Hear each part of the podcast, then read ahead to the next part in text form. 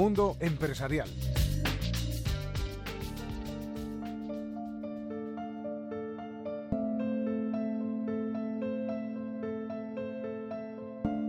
Esta semana el mundo se sorprendía con una noticia. La madrugada del jueves fallecía Steve Jobs, cofundador de Apple, a causa de un cáncer de páncreas. El mundo entero se ha rendido ante este hombre de 56 años que el presidente de Estados Unidos, Barack Obama, ha querido recordar como el hombre que cambió el mundo, visionario, innovador, ideólogo.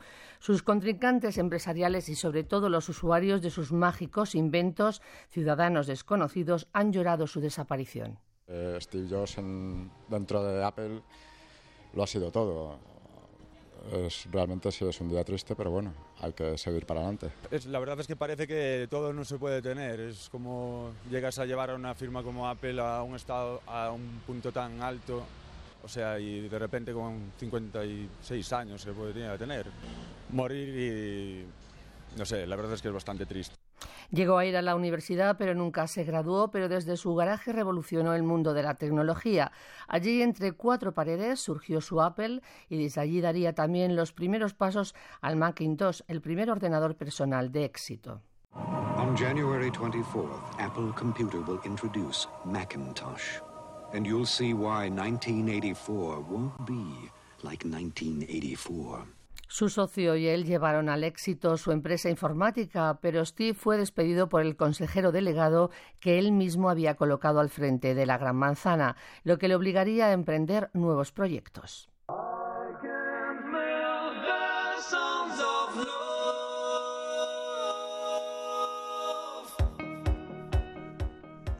Next, su nueva empresa, sirvió de base para inventar Internet y Pixar se convirtió en el líder de animación por ordenador.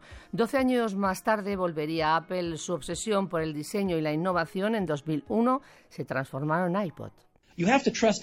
Tenéis que confiar en algo, vuestro Dios, el destino, la vida, el karma, lo que sea, porque creer que los puntos se unirán le darán a tu corazón la confianza de seguir. Esta forma de pensar nunca me ha dejado tirado y marcará la diferencia.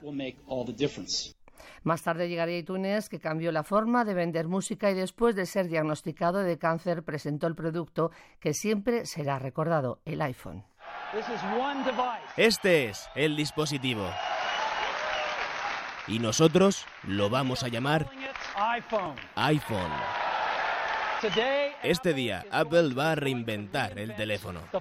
Y aquí está.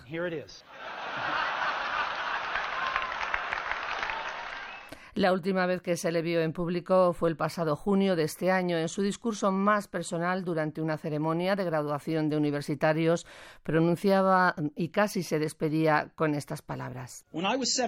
Tenía 17 años cuando leí una cita que decía, si vives cada día como si fuera el último, es muy probable que algún día aciertes. A mí me impresionó y desde entonces, durante los últimos 33 años, me miro al espejo todas las mañanas y me pregunto, si hoy fuera el último día de mi vida, ¿Querría hacer lo que estoy a punto de hacer hoy? Y cada vez que la respuesta ha sido no durante varios días, sé que necesito cambiar algo. Recordar que moriré pronto constituye la herramienta más importante que he encontrado para ayudarme a decidir las grandes elecciones de mi vida.